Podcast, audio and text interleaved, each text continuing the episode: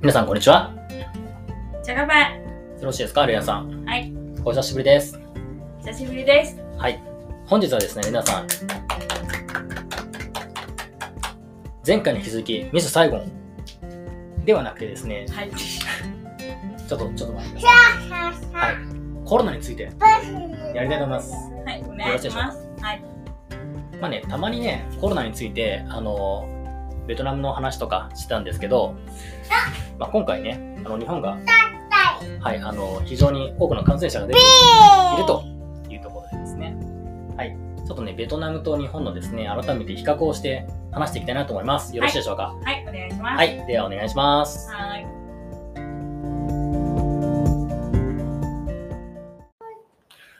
はい。ということでですね、レナさはい。ん、コロナの状況についてベトナムと日本の振り返りをしたいと思います。はい。はい。よろしくお願いします。でですね、本日レナさんも、今日やばいです、そうですね、ちなみに2022年、まあ、本日7月22日、7月20日ですね。で、まあ NHK のニュースを見ておりますと、えー日本ですと全国合計で15万2536人とうんいうところで、東京は2万401人、で大阪は2万1976人ですね。じゃあ、それが違うな。はい、大阪があ、多い神で奈川すも。ね。神奈川も1万1443人ということで、はい、あの非常に多くの方が感染しているというところで、皆さんもぜひ気をつけていただければなと思います。はい。はい。でですね、まあ、今ですね、私の手元に、あの、データがございまして、こちらですね、アウアワールドインデータっていう、あの、非政府、非政府団体が、あの、公表している、あの、ウェブサイトがあるんですけれど、こちらでですね、あの、日本とベトナムの、あの、コロナが始まってからのですね、感染者の推移が今手元にあります。うん。はい。でですね、ちなみに、まあ、ちょっと更新日が7月19日なので、まあ最まあ、本日のは反映されていないんですけれど、えーちなみにこのデータですと、まあ、多分ちょっと若干誤差があるかなと思うんですけど、日本がまあ9万3500人ぐらいですね。で、うん昨日。で、ベトナムが896人とそうですよね。いうことで、あのーまあ10分の1ではない、100分の1ぐらいですかね。まあ、非常に少少ない数値となっております。最近ベトナムはい1日が1000人以内ですよね。そうですね。皆さん、なんででしょうかみんなかかったと思うんですよね。ああ、やっぱりね、私もね、そう思うんですよ。うん。だかだらい原因それ、はいワクチンうん。っていうのは、ワクチンベトナムもみんな大体3回回れまして、日本より早いなんです。はい。えっ、と、ワクチン始まりのは、日本よりちょっと遅いかったかな。ぐらいですかね。うん、ではいも3回目はすごい早かったんです。うん、なるほど。はい。まあ、で、まあ、そんなに日本みたいに、まあ、いいワクチンはよくよくわからないですけど、はい。ファイヤーとかモレラじゃなくて、中国はい。のワクチンもありますし、はい。オーストラリアですかそのワクチンもあります。エッシャーエッシャー知らないです。ワオークチンストラリアなんですかあイギリスかなうん。のワクチンなんだけど、みんなかかったので、多分今は感染者が少なってくると思うんですよね。ああ、なるほど。そうなんですね。うん。でもやっぱりね、私ね、思うんですけど、やっぱり大勢の人がある程度かかって、免疫を持ってるのかなって思うんですね。うで、んちなみに、あの、ベトナムでピークの時ですね。 4月ピークの時が、これ多分5月17日だと思うんですけど、あの今年のですね、うんこの時、感染者は27万3000人ですよね。 1日です。はい、そうですね。1日で27万3000人。で、日本が、えー5万日本は5万です。日本は5万、5万か、うんそうですね。それぐらいですね。はで、本当にこの時ってすごい、あの、なんですかね、2月7日今年の2月7日から2022年の、まあ、っての5は月7まで、月からですよ。うん、にかけて、まあ、非常に大きなピークですね。うんで、ただ、3月にかけてからはもう非常に急速に落ちていってるっていうところですね。で、ちなみに日本とベトナムが逆転したのが4月12日。うんこれ皆さん、私の誕生日なんですけど、でね、まあ、それはどうでもいいんですけど、これ、ね、この時に日本とベトナムが逆転して、まあ、日本の方が多くなってるんですね、すでに。なので、4月っていうと、まあ、大体の3ヶ月ぐらい前から、もうすでに日本の方がコロナの感染者っていう数だけ見ると多かったっていうところですね。で、日本もま、んベトナムもまだ多かったんじゃないですか。まあ、大体その時あ、減って5た万 ,5 万人ぐらいですかね。うん5万人。日本も大体その時5万人。はい。で、そこからベトナムはもう、もう下がっていって、まあ、今はもう本当に多分、直近1ヶ月ぐらいは1000人以下っていうところですね、多う分。ん。で、日本は、まあまあ、あの、一旦減ってはしましたが、ちょっと、あの、最近増えてきてしまってるっていうところですね。はい。はい。ベトナムは、いつ頃でしたっけ、ロックダウンをしたのは。あ覚えてますあ、覚えてない。去年じゃないですか。去年のいつ頃だったかな。去年だと思います。健太さんとポッドキャストしたんですけど、えっと、そうだったかしな。多分4月、はいはい。去年の4月っていうのはベトナムの、えっと、祝日があって、うんその後です。だから6月はい。 ?6 月だと思うんです。は6月ぐらいですか、い。6月かなうん、だと思います。なるほど。それぐらいですか。6月ぐらいにありましたが、6月そうですね。まあ、数はその時は少なかったんですけど、比較的、いついきなり爆発してますね。もうこの時からは結構海外、いつ頃でしたっけオープン。オはいープン。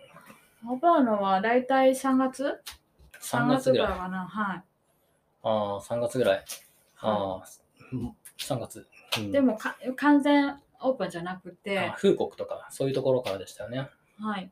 うん。で、例えばあ外国人入って、で、ビザいらないのは確かに5月、 5月ぐらい。すいません。うえん。っと、あ、そうです。5月15日かな。 5月15日。ああ、もう5月とかなると、もう本当にあ少もっとないで早かっすた気がね。しますね。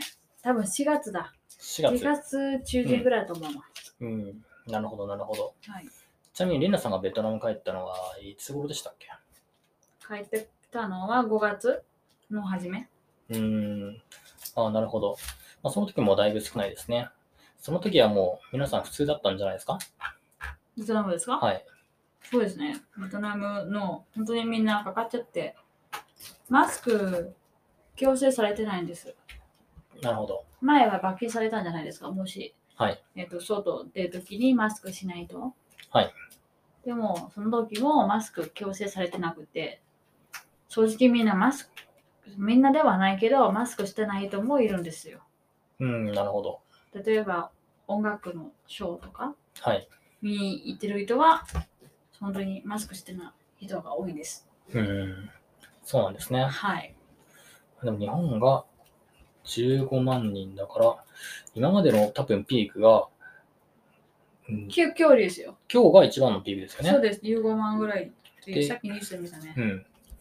で、実は2022年も記憶になかったんですけれど、それその時が多分2番目のピークとかかなあれ一番高くて、感染者ね、9万4千人ぐらいいますね。うん。いや、皆さんまた増えてきてましたね。はい。累計は、えっ、と、今週の、先週の、はい先週の金曜日の時点かな、木曜日かな、累計でもう1000万人ですよ、日本は。 1000万人うん。あ、そうなんですかもう感染者、累計、累計ね。ああ、ベトナム大体そんな感じです。同じくらい。同じちぐらょい。ちょっと多いかもしれない。ああ、 1000ちょっとかも、1000万ちょっとかもしれない。なるほど。でもね、ベトナムはね、本当にみんなかかってる感じがしますけどね。そうですよね。うん。本当に私、v、あのレッスンで、ベトナム語オンラインレッスンで、みんな、ビコロナゾコロナかかりましたって言ってますよ。う。うん風邪みたいにん。うん。えっ、と、かかって、で、4日間、5日間ぐらいかな。はい。で、復習っていうのが、ふえっ、と、元気になって。うん。それで、そうですね。前は、ロックダウンの時に、えっ、と、感染者の F1 うんっていうのは、えっ、と、接触はい。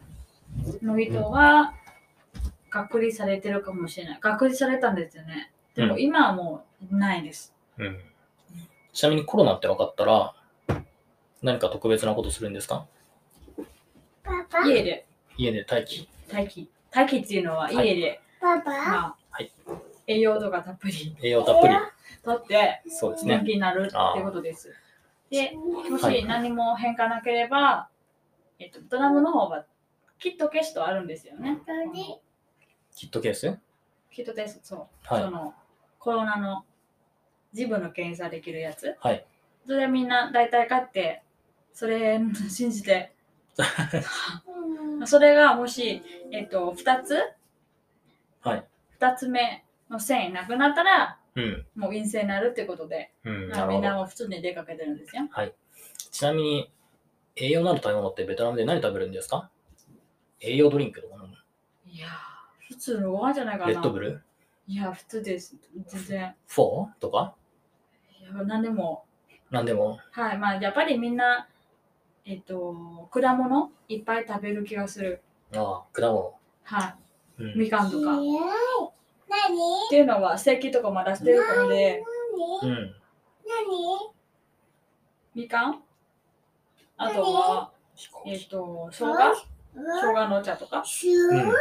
その感じですね。うん、そうなんですね。はい。はい。あと、おかゆとか。おかゆ。もし食べないときはおかゆとあか。牛乳牛乳。あ、うん牛乳っていうのじゃなくて、ちょっと栄養高豆い。乳うん、栄養高いミルクです。栄養の高いミルク。ああはい。ちコなーナーミルク。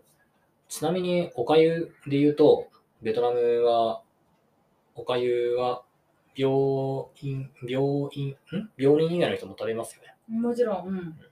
でも大体、えっ、と、あまり食べれないときは、うんおかゆは、なんだっけ、定番、定番料の。理ですね。はいおかゆね、コンビニにも売ってますからね。でも、美味しくないと思います。それが白ご飯し、白いおかゆだけなんで、味が、いや、結構美味しかったよ。私食べたんで。あ、本当ですベか。トナムの、はい、コンビニで。うんはい私、中国のおかゆとか食べれないんですけど、ベトナムのおかゆは本当に美味しいと思います。うん、そう。味つつつつむまあ、ついてるし、はいなんか鶏肉の汁みたいな茹でる汁みたういな、ん、確かに美味しいいですね。はいはい。わかりました。ありがとうございます。じゃあ皆さん、本日はですね、はいまあ、コロナの状況についてちょっと振り返りました。